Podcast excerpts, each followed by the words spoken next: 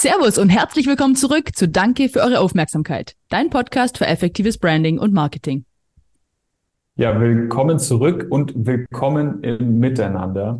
Das ist nämlich der Slogan von unserem heutigen Gast Wohnsinn. Und Wohnsinn beschäftigt sich mit dem Thema inklusiven Wohnen und ermöglicht ein gelebtes Miteinander und individuelle Unterstützung im Alltag. Aber bevor ich jetzt hier irgendwas vorlese ähm, und erkläre, was Wohnsinn eigentlich ist, wir haben ja unseren Gast eingeladen. Lieber Tobias, schön, dass du da bist. Hallo. Erzähl uns doch mal in deinen Worten, was es mit Wohnsinn auf sich hat, was, was inklusives Wohnen eigentlich bedeutet und was ihr da für eine Plattform geschaffen habt. Ja, danke für die Einladung, Jupp und äh, Denise. Ähm, Wohnsinn ist ein äh, Bündnis für inklusives Wohnen im deutschsprachigen Raum. Äh, das heißt, wir vernetzen inklusive Wohnprojekte, wir bringen das Thema äh, in der Öffentlichkeit, in der Politik voran und äh, insbesondere beraten wir eben Leute beim Aufbau und beim Betrieb von inklusiven Wohnformen. Und ja, inklusives Wohnen ist im Prinzip so der Gegenentwurf zu so klassischen institutionellen Wohnformen für Menschen mit Behinderung, also Wohnheim und, und so Formen. Und ähm, ja, ähm, genau, die ja, haben wir mal definiert. Also wir haben eine ganz lange Definition in unserer äh, Satzung und haben dann aber in der Praxis gemerkt, es ist mal wichtig, das so auf einen Satz runterzubrechen. Äh, und der lautet ähm, inklusive Wohnformen ähm, sind Orte, wo Menschen selbstbestimmt und äh, in aktiver Gemeinschaft mit anderen Menschen zusammenleben. Äh, also wichtig ist uns eben, dass Leute selbstbestimmt sind, dass sie nicht irgendwie zum Beispiel durch ähm, ja, äh, die Struktur von, von einem Heim eben vorgegeben kriegen, was sie zu essen haben, wann sie zu duschen haben und solche Dinge. Und uns ist wichtig, dass Leute eben nicht vereinsamen, sondern äh, irgendwie in eine Art Gemeinschaft eingebunden äh, sind, das kann eine WG sein, das kann äh, ein Hausprojekt sein, das kann auch einfach eine gelebte Nachbarschaft sein. Ähm, aber ja, diese beiden Säulen sozusagen sind uns immer wichtig.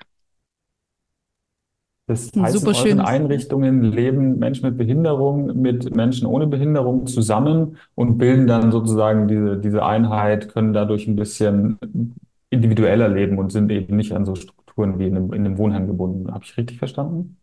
Genau, wobei ähm, bei unserer Einrichtung muss man sozusagen vorsichtig sein. Wir sind sozusagen ähm, das Netzwerk von, von solchen Projekten, sprich wir, wir haben selber jetzt als Verein gar keine äh, eigenen inklusiven Wohnformen, sondern das sind dann meistens eben unsere Mitgliedsorganisationen, äh, wie eben lokale Lebenshilfen oder lokale Vereine, hier in München zum Beispiel Gemeinsam Leben lernen e.V., die dann äh, sowas betreiben oder auch selbstorganisierte Projekte, die ähm, ja, sich einfach äh, ähm, privat gegründet haben. Seid sozusagen der Enabler, wie man so schön sagt. genau. Ja, super ja, schönes, äh, schönes Statement. Cool, dass ihr das schon so griffig äh, runter, runterbrechen konntet. Und mega schöne Geschäftsidee natürlich auch. Einfach, einfach sehr sinnvoll und trifft definitiv so ein, äh, ja, so einen kleinen, kleinen Need, eine Problemstellung, die offensichtlich da irgendwie draußen ist. Aber erzähl uns doch mal, wie kam es denn jetzt zu, zu dieser Idee genau? Also gibt es da eine persönliche Geschichte, Erfahrung, die dahinter steckt? Oder war es wirklich einfach nur der Wunsch, dieses, dieses Problem zu lösen, die, die Herausforderung irgendwie äh, anders zu tackeln? Geh da gern mal noch rein, wie es dazu kam. Ja, gerne. Ähm ja, angefangen hat alles mit einer Wohnungssuche in München. Wer das schon mal durch hat, weiß, wie schwierig das ist. Und ähm, ja, ich war eben sozusagen junger Student im ersten Semester, habe hab geschaut, äh, wo, wo könnte ich hier irgendwie äh, eine gute WG finden. Und das macht man in München am besten, indem man es einfach jedem erzählt. Und ähm, so kam es dann tatsächlich äh, zufällig dazu, dass mir ähm, an Heiligabend äh, vor der Kirche ähm, eine Freundin von meiner Schwester erzählt hat, dass es eben in München den Verein Gemeinsam Leben lernen gibt und ähm, der eben so WGs macht. Also da ist das Konzept, dass äh, fünf Menschen mit sogenannten geistigen Behinderungen und vier äh, Leute ohne Behinderung, meistens eben Studenten, Auszubildende und so, äh, zusammenleben und ähm, man auch äh, sozusagen als äh, Mensch ohne Behinderung dort mietfrei wohnt und im Gegenzug halt bestimmte Assistenzdienste im Alltag leistet. Ähm, ja, und äh, wie es der Zufall so will, war so nicht direkt nach meinem Einzug, aber ich glaube so ein, zwei Jahre später das 25-jährige Jubiläum von der ältesten WG des Vereins. Und es war so ein Moment, wo bei mir es irgendwie so angefangen hat zu rattern. Ja, krass. Also ich wusste ja einfach nichts davon, dass es sowas gibt. Und habe mich dann auch gefragt, wie leben denn eben Menschen mit Behinderungen, äh, gerade Menschen mit äh, sogenannten geistigen Behinderungen in der Regel? Ist das so eine Standardform? Ist das eher die Ausnahme? Wie ist das so? Und ähm, ja, bin darauf gestoßen, dass da gibt es jetzt nicht ganz genaue Zahlen, aber so Schätzungen sagen, dass so ähm, äh, bei Leuten mit geistigen Behinderungen äh, die Hälfte ungefähr bei den Angehörigen wohnt, auch im fortgeschrittenen Erwachsenenalter, also wo das jetzt eigentlich nicht mehr so der Standard ist, mit, sag ich mal, 40, 50, teilweise auch 60 ähm, äh, noch zu Hause zu wohnen. Und der Großteil der anderen Hälfte eben äh, in, in Wohnheimen oder anderen ähm, stationären Wohnformen. Und dass eben so inklusive Projekte eher eben die Ausnahme sind und ja, diese Frage, warum das so ist, hat mich dann beschäftigt. Und ich glaube auch heute noch, ähm, dass so die Antwort darauf ist, dass ähm, ja so inklusive Projekte vor allem von Menschen gemacht werden, die äh, einen sehr lokalen Fokus haben, also die das ähm, aus, aus eigener Motivation für sich selbst oder für die Angehörigen, die vielleicht eine Behinderung haben, äh, anstreben und die ja jetzt nicht so die Ambition haben, das an alle Orte zu skalieren oder da jetzt großartig ähm, überregional vernetzt sind. Es gab schon auch vor Wohnsinn, gerade bei gemeinsamem Leben lernen, äh, einen Geschäftsführer, der, der sehr ähm, ja, innovativ war in seiner Haltung, eben zu sagen, hey, ähm, wenn, wenn jemand das Konzept haben will, dann äh, könnt ihr das einfach abkupfern. Hier, also immer wenn den jemand angerufen hat, wie macht ihr das in München, dann hat er einfach die Konzepte rausgegeben, äh, die Leute auch darin beraten.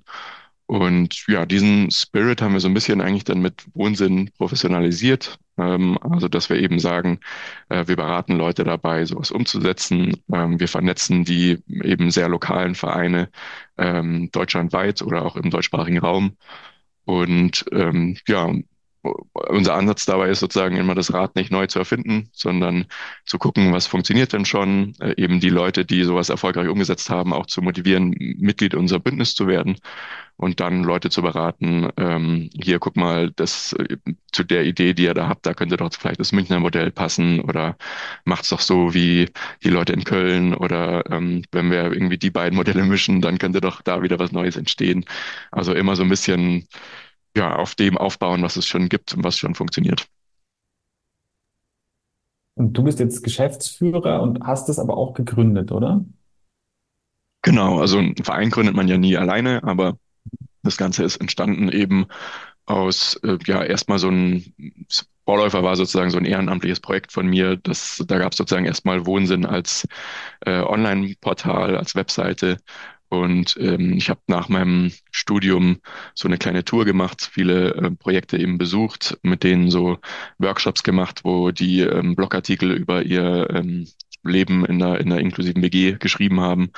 Und ja, aus den ganzen Kontakten im Prinzip ist dann der Verein entstanden und äh, über eine Förderung sind wir jetzt eben ähm, auch das Ganze nicht mehr nur ehrenamtlich, sondern auch hauptberuflich.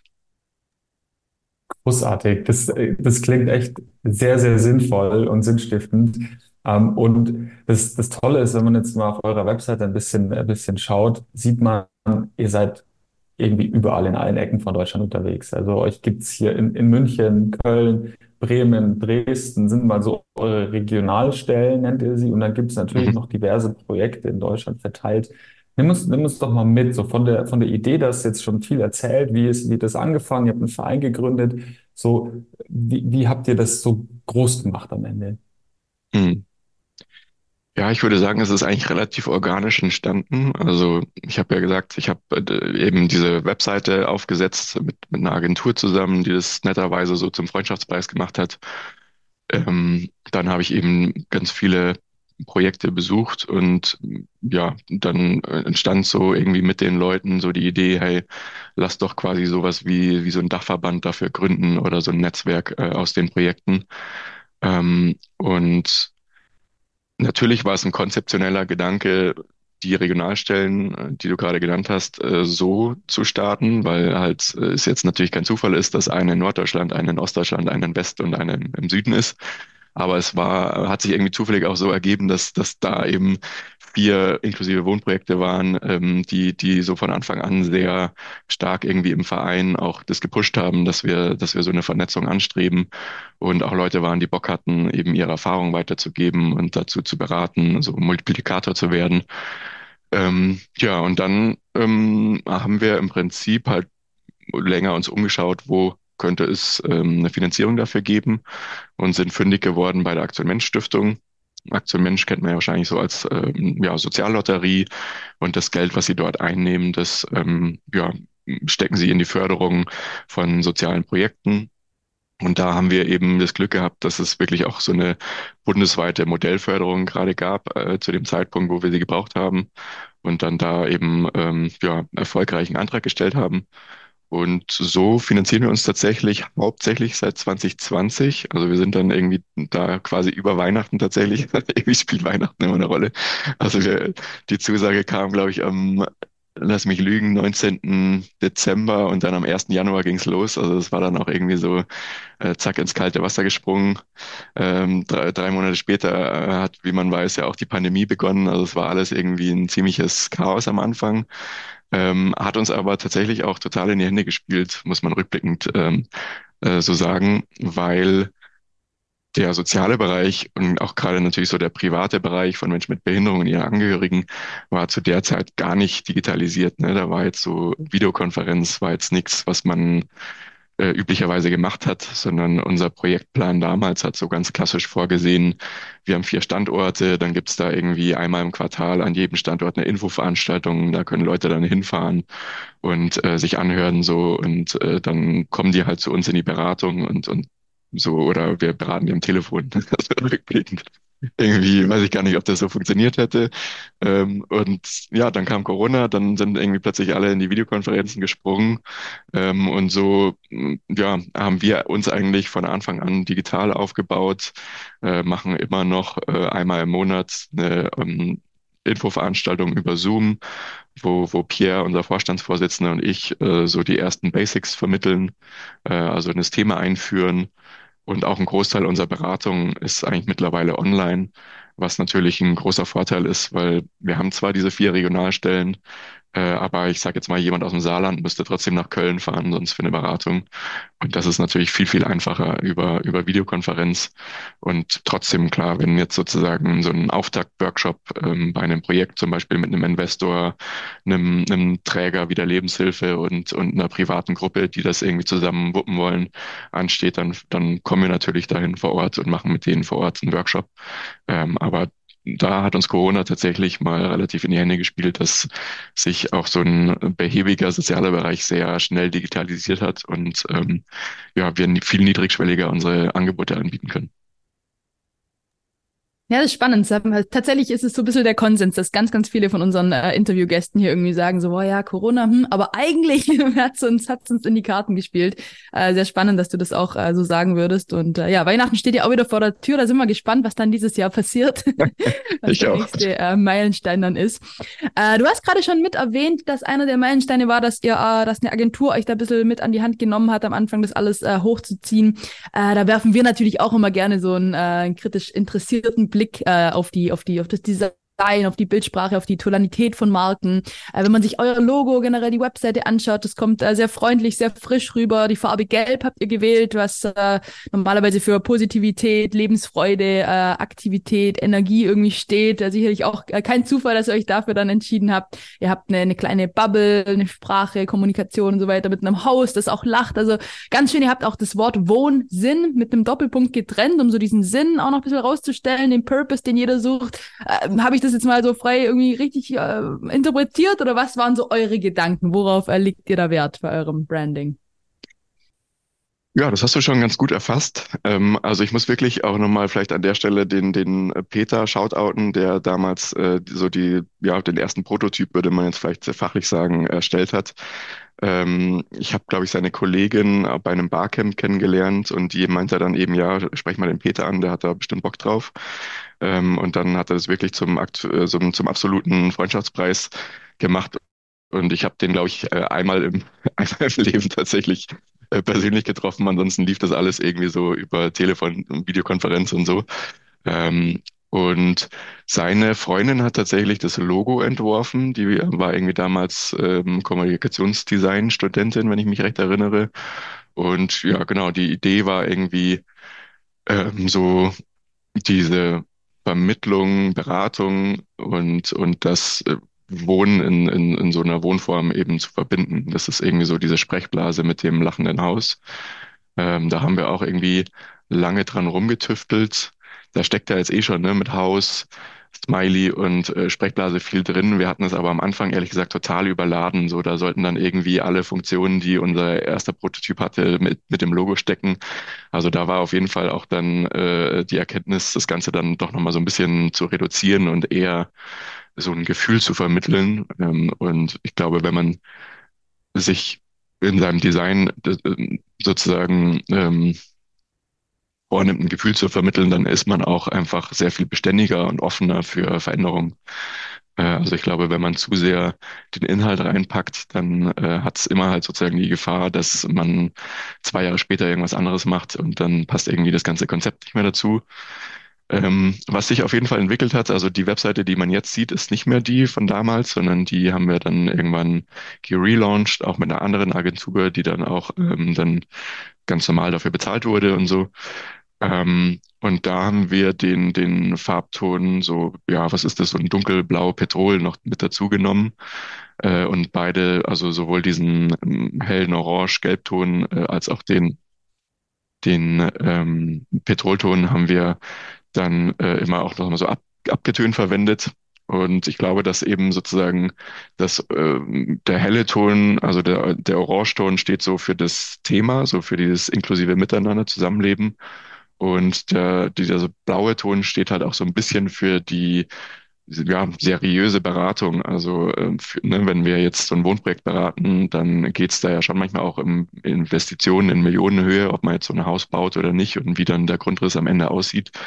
Und das war sozusagen in diesem Weiterentwicklungsprozess ein ganz wichtiger Punkt, dass wir gesagt haben, wir sind jetzt auch nicht nur irgendwie ein sozialer Verein, der sich irgendwie auf Spendenbasis oder so ähm, finanziert, sondern wir sind schon auch so eine Art Organisationsberatung, Unternehmensberatung.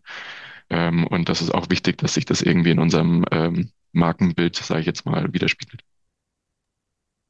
Ja, weil äh, in, in der Recherche haben wir jetzt eben auch herausgefunden, dass ihr gemeinsam mit der Diakonie Deutschland auch äh, so eine Art Praxisratgeber an die Politik rausgegeben hat. Also die Seriosität spiegelt sich dann in der Marke wieder, aber auch in eurem, in eurem Handeln. Vielleicht kannst du uns dazu nochmal noch mal abholen, was da so äh, eure Rolle in, in der politischen Verantwortung vielleicht ist. Genau, ja. Also wichtig ist uns auch auf jeden Fall die, die Lobbyarbeit und das machen wir, wie du gesagt hast, nicht alleine. Diakonie Deutschland ist ein wichtiger Partner. Ich glaube, insgesamt sind es äh, acht Verbände, die da in dem Bündnis sind, die jetzt alle aufzuzählen würde zu weit führen, aber ebenso halt die Mischung aus ähm, einer großen Wohnungsbaugenossenschaft, die viel in dem Bereich baut, ähm, eben mit der Diakonie und auch der Lebenshilfe Bundesvereinigung so äh, ja äh, Spitzenverbände von Anbietern aus der Behindertenhilfe ähm, und genau, mit denen haben wir neuen Empfehlungen rausgegeben ähm, und die auch damals an äh, die ähm, parlamentarische Staatssekretärin im Bauministerium übergeben. Und ja, also es ist einfach ganz wichtig bei dem Thema, das ist ja einfach viel auch durch öffentliche Gelder finanziert. Also Menschen mit Behinderungen haben ja äh, einfach Ansprüche auf, auf Eingliederungshilfe. Das ist so quasi eine, eine Form von öffentlichen Geldern und auch auf äh, Mittel der Pflegeversicherung. Und ähm, die ja, Regulatorien darin bestimmen natürlich auch ganz entscheidend mit, was möglich ist umzusetzen und wo gerade so innovative Projekte dann äh, scheitern können, weil ähm, ja irgendwas einfach sozusagen nicht vorgesehen ist, es einfach diesen Topf oder die die diese Form nicht gibt. Und deswegen ist es ganz wichtig. Das haben wir jetzt eben sozusagen einmal auf Bundesebene gemacht und wir haben jetzt auch ähm, jetzt ein bisschen auch anlässlich der bayerischen Landtagswahlen hier im, äh, von, von Mitte letzten Jahres bis, bis eben jetzt Mitte diesen Jahres äh, einen, einen großen Forderungskatalog entwickelt. Da waren dann eben nicht nur acht Verbände, sondern, glaube ich, 57 Akteure aus Bayern involviert, die in sechs Arbeitsgruppen so entwickelt haben, ähm, was denn so die Stellschrauben sind, die man drehen muss, um in Bayern das Thema voranzubringen. Und das haben wir jetzt auch vor zwei Wochen an die neu gewählte ähm, bayerische Sozialministerin Ulrike Scharf übergeben. Und ja, äh, ich habe angesprochen, Weihnachten steht wieder vor der Tür. Wenn ich mir da jetzt was wünschen würde, dann auf jeden Fall, dass sich das eben, also dass viel von dem umgesetzt wird, ähm, damit ja einfach die die äh, Niedrigschwelligkeit gegeben ist, dass äh, die Projekte nicht dafür kämpfen müssen, ähm, äh, dass es eine solide Finanzierung und, und äh, auch eben mehr barrierefreien Wohnraum gibt, sondern dass das äh, ein Stück weit selbstverständlicher wird.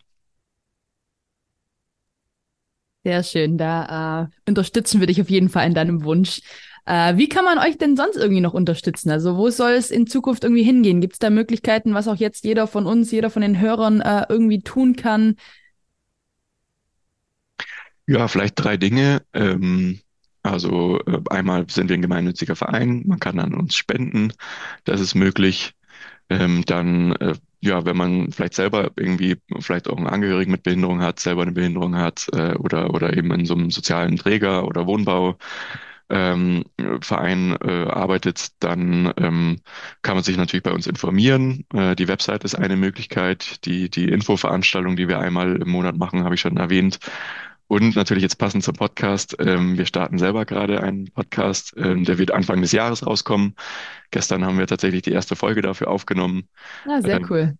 Genau, Hast du ja schon heißt, Erfahrung jetzt, drum ist es so flüssig hier. Hm? ja, ich habe genau, hab mich gestern quasi schon eingelabert und ähm, habe das jetzt alles hier ganz frisch und ähm, ja, genau, der heißt, wie ihr eingangs auch gesagt habt, äh, Willkommen im Miteinander, Podcast für inklusives Wohnen. Da gerne einfach auf den ja, üblichen Kanälen mal vorbeischauen. Ähm, ja, wie gesagt, also ein genaues Datum kann ich noch nicht sagen, aber Anfang nächsten Jahres, ich denke im Januar wird er auf jeden Fall starten. Ähm, das war Nummer zwei. Und Nummer drei würde ich gerne noch, äh, das wäre gar nicht, wie man uns unterstützen kann, sondern was man sich bei uns tatsächlich auch noch abholen kann, ist äh, ein ganz neuer Preis, den wir ausschreiben. Ähm, nächstes Jahr das erste Mal. Äh, der heißt der Preis für offenherzige Weitergabe und äh, zeichnet Organisationen aus, die ähm, ja irgendein äh, irgendein sozial innovatives Projekt erfunden haben und entweder bereit sind, es äh, offen weiterzugeben oder auch es sogar schon getan äh, haben. Ähm, Anlass dafür ist eben, dass äh, der Geschäftsführer, den ich vorhin genannt habe, äh, genannt von dem lokalen Verein in München, äh, Rudi Sack hieß er, äh, ist leider letztes Jahr im Rahmen der Pandemie verstorben. Und der hatte eben bei uns im Verein so sehr die Einstellungen geprägt, ähm, ja, dass er eben mit sozusagen dieses Konzept erfunden hat in München äh, vor über 30 Jahren und eben jedem, der irgendwie angerufen hat äh, und gesagt hat, hey, ich will sowas auch an meinem Ort machen, dann ähm, ja, erklärt hat, wie es geht, ähm, auch äh, ja vielleicht nicht ganz datenschutzkonform, alle Vertragsvorlagen, äh, Konzeptpapiere, was man halt so braucht, dafür herausgegeben hat. Und ja, wer, wer sozusagen diesen Spirit lebt oder leben möchte, der kann sich für diesen Preis bewerben. Und das ist jetzt nicht aufs inklusive Wohnen beschränkt, sondern wenn man jetzt, keine Ahnung, einen äh, ein tolles Kita-Konzept erfunden hat oder ähm, ein, vielleicht einen Sprachkurs für geflüchtete Menschen oder was es auch sein mag und eben ja, das an viele neue Orte bringen will oder es vielleicht sogar schon getan hat, der ist herzlich eingeladen, sich auch wahrscheinlich ab Mitte Januar dann für diesen Preis zu bewerben. Ähm, und ja, wir freuen uns über ganz viele Bewerbungen und dann eine schöne Preisverleihung ähm, am 20. Juni. Wow, ich finde es wirklich beeindruckend, an, an wie vielen Fronten du da, da arbeitest und ähm, ihr da Ergebnisse erzielt. Also wirklich, wirklich sehr beeindruckend.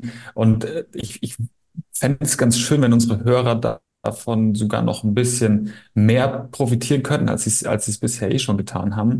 Äh, wir haben immer unsere unsere berühmte Frage zum Ende. So, was sind deine drei Learnings aus der Zeit der Gründung bis jetzt? Was kannst du so unseren Hörern noch mitgeben, die haben irgendwie Bock, auch was zu machen. Die haben, die haben Lust, sich auch einen Verein zu gründen oder ein Unternehmen zu gründen. Was sind so die drei Tipps, die du ihnen mit auf den Weg gibst, um, um jetzt loszulegen? Ja, puh, gute Frage. Ähm, also ein Tipp, glaube ich, wenn ich nochmal so dran zurückdenke, dann hatte ich am Anfang einfach so eine Idee und glaube, hatte so so ein bisschen klischeebehaftete äh, Gedanken auch davon, was das heißt, so ein, so ein Startup zu gründen. Also ich habe zum Beispiel irgendwie natürlich äh, daran gedacht, ich brauche jetzt so Co-Gründer, die alle in meinem Alter sind äh, und auch alle irgendwie frisch von der Uni jetzt Bock haben, so ein Unternehmen zu gründen. Und äh, gelandet bin ich eigentlich jetzt bei äh, Co-GründerInnen und Kollegen, die äh, teilweise jetzt Christiane zum Beispiel, darf man ja jetzt nicht so verraten, aber ist, glaube ich, so Mitte 50, hat er sozusagen einfach ähm, selber äh, eine, eine Tochter mit, mit äh, einer sehr komplexen Behinderung, hat in Köln ein tolles Wohnprojekt gegründet und äh, hatte einfach so, als ich die Idee hatte, auch schon angefangen, Leute zu beraten, ähm, einfach so freiberuflich, weil sie auch äh, schon immer freiberuflich gearbeitet hat. Äh, mit, mit Rudi hatte ich einfach hier in München einen ja, äh, langjährigen Geschäftsführer mit super viel Berufserfahrung, der mich da sehr auch so ein bisschen als, ja, wie, wie ein Mentor, könnte man sagen, an die Hand genommen hat. Ähm, also ich glaube, die richtigen Leute, mit denen man sowas zusammen macht, äh, sind, äh, die haben, da gibt es jetzt keine Paradekriterien, aber ich glaube, es sind immer die, die selber total motiviert sind, sowas umzusetzen aus irgendeiner persönlichen Motivation heraus ähm, und ähm, ja, die, die sind jetzt nicht unbedingt äh, im gleichen Alter oder, oder ähm, äh, haben, sind in der gleichen Stadt wie jetzt Christiane, die in Köln wohnt, sondern das ähm, ja, muss man, glaube ich, eher äh, tatsächlich am meisten würde ich auf die Motivationen immer schauen. Ähm, genau, das wäre mal so ein Tipp. Ähm, ja, ich glaube, ein Tipp, der, der ich bin ja auch Fellow von Ashoka. Das ist äh, so ein globales Netzwerk für ähm, gesellschaftliche Innovation. Ähm, ein, eine, ja, eine Sache, die die sehr predigen und die mich auch sehr abgeholt hat, ist so das systemische Denken. Also ähm, wir könnten ja jetzt auch als Wohnsinn sagen, hier dieses 5 plus 4 Modell aus München, ähm, wo ich selber eben in so einer WG gewohnt habe, das ist jetzt der Hit und das skalieren wir jetzt einfach auf Teufel komm raus an jeden Ort. Ähm, aber das ist eben nicht unser Ansatz, sondern unser Ansatz ist eher zu gucken, okay, es gibt irgendwie so ein System rund um die Wohnsituation von Menschen mit Behinderung. Da gehört die äh, Behindertenhilfe dazu, da gehört äh, die Wohnwirtschaft dazu, da gehört die Politik und, und öffentliche Hand mit ihren Rahmenbedingungen dazu. Und was sind jetzt eigentlich die Hebel, die wir ähm, als Wohnsinn bedienen können, um da einen wirklichen gesellschaftlichen Wandel, eine, eine Transformation irgendwie herzustellen? Ähm, da berät uns Ashoka ganz viel.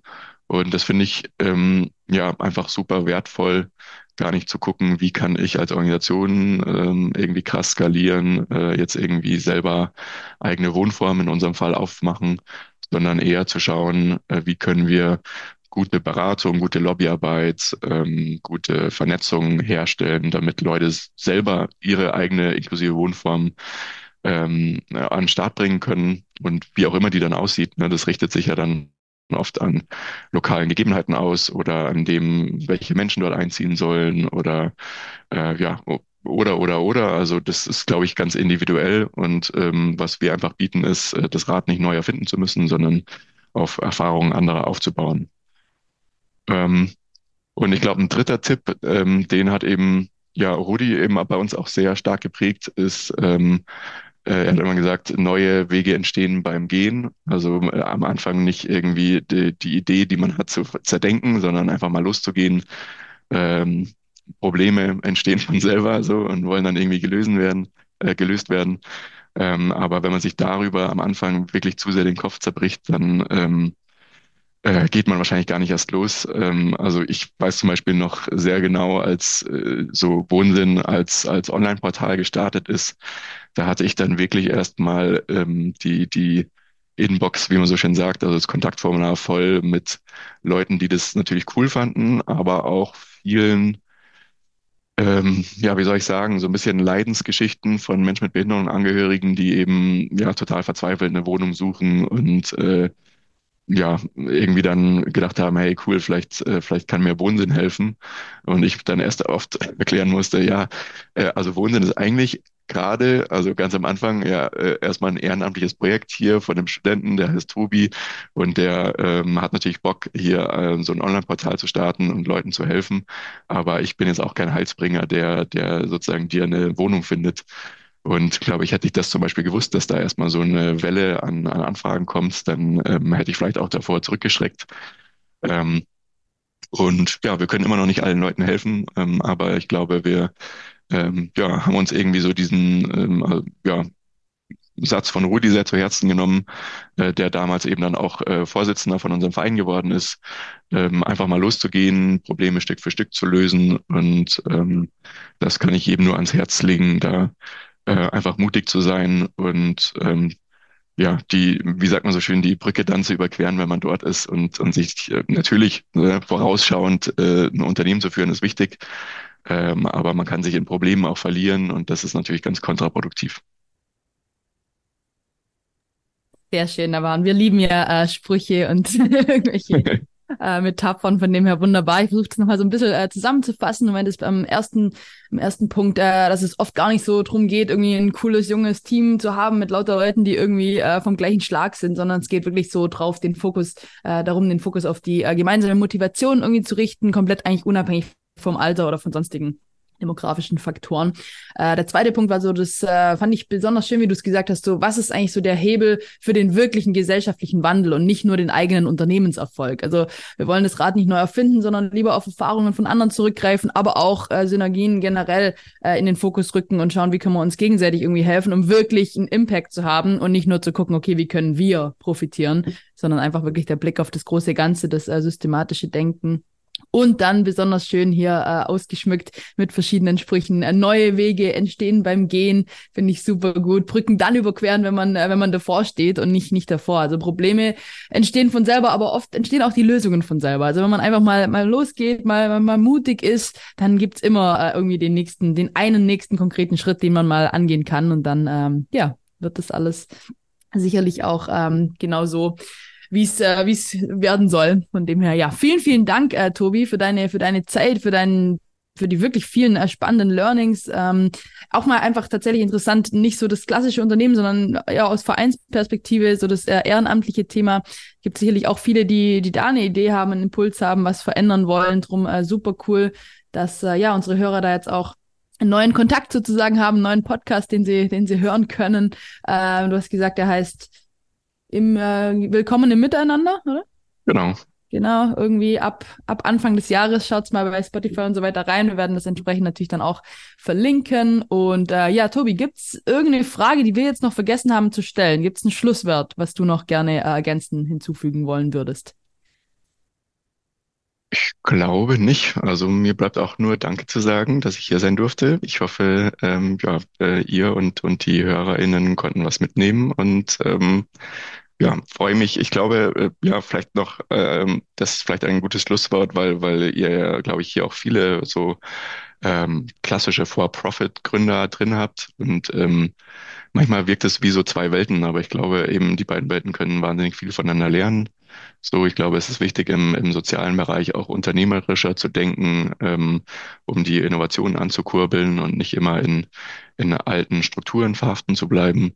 Und ich glaube eben, dass äh, es aber auch ganz wichtig ist für, für klassische Unternehmen, eben ja mehr so systemisch zu denken. Und ähm, ich hatte jetzt doch noch kurze Anekdote, mal so einen Kurs bei äh, Amazon, ähm, wie die ihre Innovationen entwickeln.